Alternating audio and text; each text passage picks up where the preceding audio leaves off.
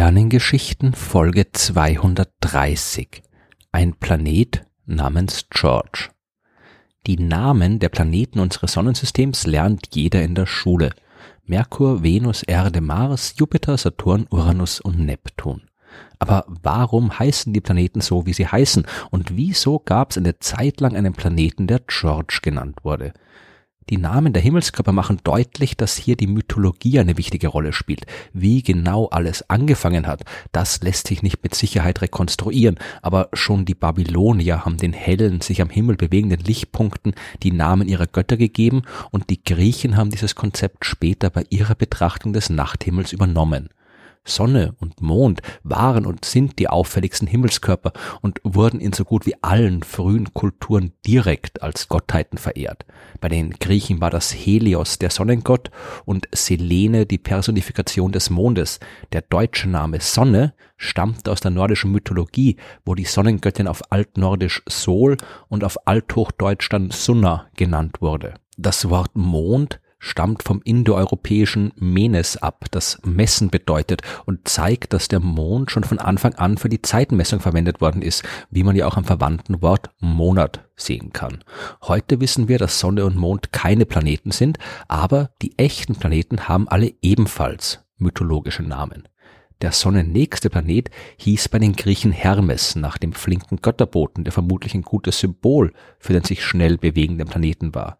Der sonnennahe Nachbar der Erde war Aphrodite, die Göttin der Liebe, und Ares, der Kriegsgott, wurde der Namensgeber für den rot leuchtenden zweiten Nachbarplanet der Erde. Zeus bekam den großen und hellen Lichtpunkt, der sich langsamer als die anderen über den Himmel bewegt hat, und noch langsamer war Kronos, Sohn von Erde und Himmel und Vater des Zeus. Diese griechischen Namen, die verwenden wir heute allerdings nicht mehr. Wir benutzen die Götternamen, die die Römer verwendet haben, als sie sich mit den griechischen Texten beschäftigt haben. Hermes wurde zum Merkur, Aphrodite zur Venus, Ares zum Mars, Zeus zu Jupiter und Kronos zu Saturn. Und die Erde, die hat man ja lange Zeit nicht als Planet erkannt und sie hat auch keinen mythologischen Namen. Sonst müsste sie entweder Gaia nach der griechischen Personifikation der Erde heißen oder Tellus nach der römischen Göttin der Erde. Die Erde war das, was schon immer da war, und das zeigt sich auch daran, dass dieses Wort in allen Sprachen der indoeuropäischen Sprachfamilie gleich klingt. Erde auf Deutsch, Arde auf Niederländisch, Earth auf Englisch, Jord auf Dänisch und so weiter. All diese Worte kommen von der indoeuropäischen Basis R, die den Boden unter unseren Füßen beschreibt. In den romanischen Sprachen kann man die Ähnlichkeiten in den französischen Begriffen terre oder dem italienischen Terra finden. Selbst die semitischen Sprachen klingen ähnlich, zum Beispiel Art in Arabisch oder Aretz auf Hebräisch, was darauf hindeutet, dass dieses Wort schon wirklich alt ist und die Grundform schon lange existiert, bevor sich die modernen Sprachen herausgebildet haben. Übrigens, es gibt keinen offiziellen international verbindlichen Namen für Sonne, Mond und Erde. Die oft gehörte Behauptung, man würde sie Sol Terra und Luna nennen, die entstammt der Science-Fiction-Literatur. In der Astronomie tauchen diese Bezeichnungen für die Himmelskörper nicht auf, beziehungsweise nur dann, wenn sich spanische und italienische Astronomen unterhalten. Aber richtig interessant wird die Namensgebung der Planeten bei denen, die nicht schon immer bekannt waren.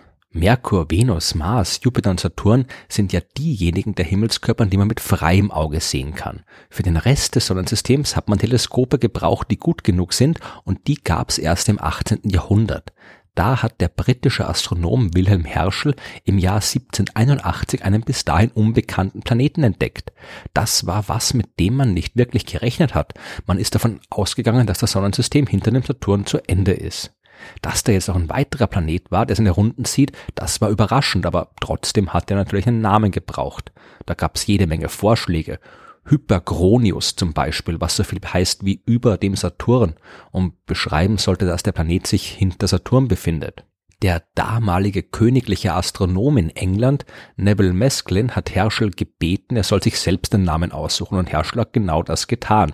Er hat den Himmelskörper Georgium Sidos genannt, was so viel heißt wie Georgs Stern bzw. Georgs Planet. Georg oder George war dabei König George III., der Herrscher nach der Entdeckung des Planeten finanziell unterstützt hat. Herschels Namenswahl war also dazu gedacht, seinen Geldgeber zu ehren. Er hat aber auch ideologische Gründe angeführt. Die ganzen anderen Planeten sind nach Göttern benannt worden, aber jetzt, so Herschel, jetzt würde man in einem aufgeklärten, wissenschaftlicheren Zeitalter leben und das sollte man auch in der Wahl der Planetennamen berücksichtigen. Also hat er sich gegen die Götter und für die Monarchie entschieden und noch darauf hingewiesen, dass mit diesem Namen ja jeder sofort wissen würde, wann der neue Planet entdeckt worden ist, nämlich während der Regierungszeit von George III. und dass das auch noch ein großer Vorteil des Namens wäre. In England hat man durchaus kein Problem gehabt, den neuen Planeten nach dem König George zu nennen. Die anderen Länder, allen voran die Franzosen, haben das dagegen nicht so berauschend gefunden, den König von Großbritannien für alle Zeiten am Himmel verewigt zu sehen. Der französische Astronom Jérôme Lalande hat daher vorgeschlagen, den Planeten doch einfach nach seinem Entdecker Herschel zu nennen. Andere Vorschläge haben wieder auf die Mythologie zurückgegriffen.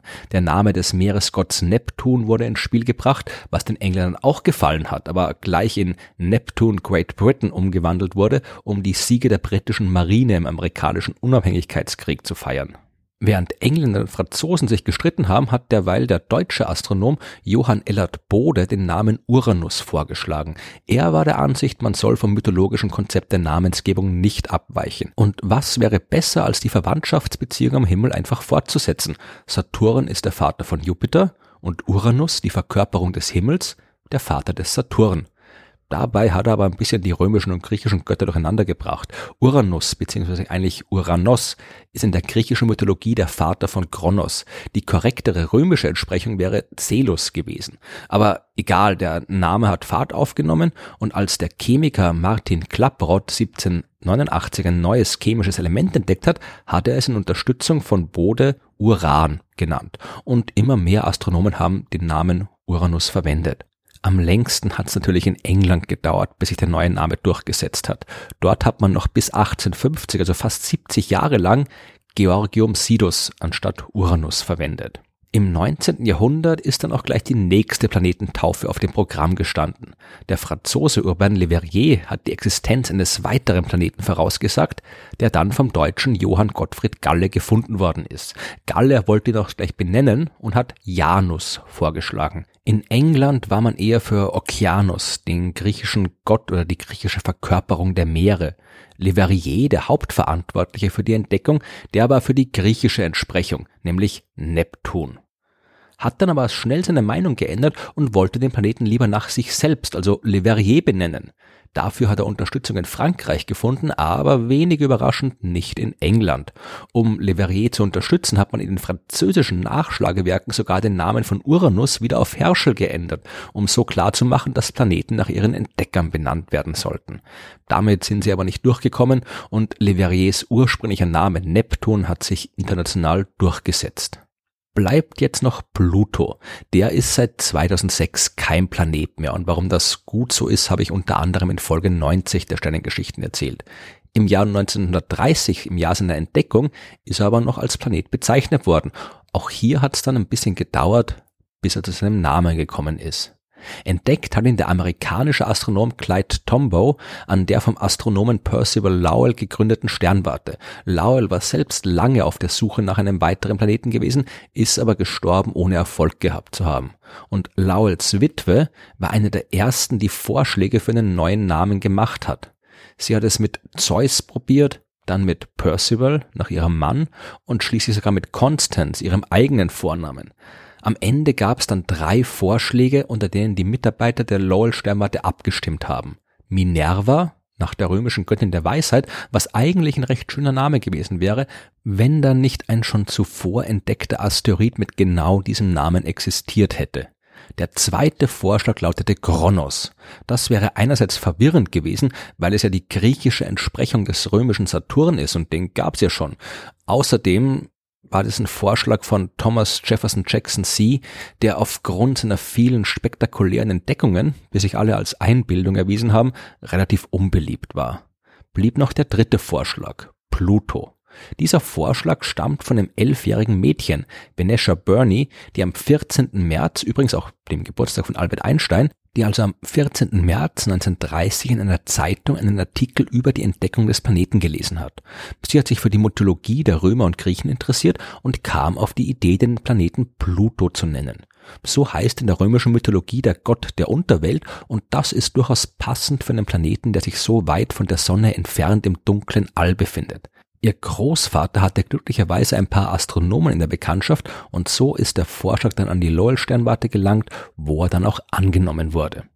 Ganz aus dem Nichts ist der Name Pluto aber nicht gekommen. Schon vor seiner Entdeckung hatten Astronomen über die Existenz von Planeten außerhalb der Neptunbahn spekuliert und diese damals noch hypothetischen Planeten auch mit Namen bedacht. Vor allem in deutschen Büchern ist da oft der mythologisch ja naheliegende Name Pluto aufgetaucht. Davon wird die kleine Venetia aber vermutlich nichts gewusst haben und ob die amerikanischen Astronomen die alten Texte ihrer deutschen Kollegen kannten, das ist auch unklar. Ohne Zweifel steht dagegen aber fest, dass der Planet nicht nach dem berühmten Hund von Mickey Mouse benannt worden ist. Der hat seinen Namen erst nach der Entdeckung des Planeten bekommen. Nach Pluto hat man keine weiteren Planeten im Sonnensystem mehr entdeckt. Es kann durchaus sein, dass wir irgendwann in der Zukunft noch ganz weit außen in den fernsten Regionen des Sonnensystems einen größeren Himmelskörper finden und ihm einen Namen geben müssen. Wie der lauten wird, weiß jetzt natürlich keiner, aber es würde mich überraschen, wenn der Name dann nicht aus der griechisch-römischen Mythologie stammen würde. Manche Traditionen kann man eben nicht so einfach ändern.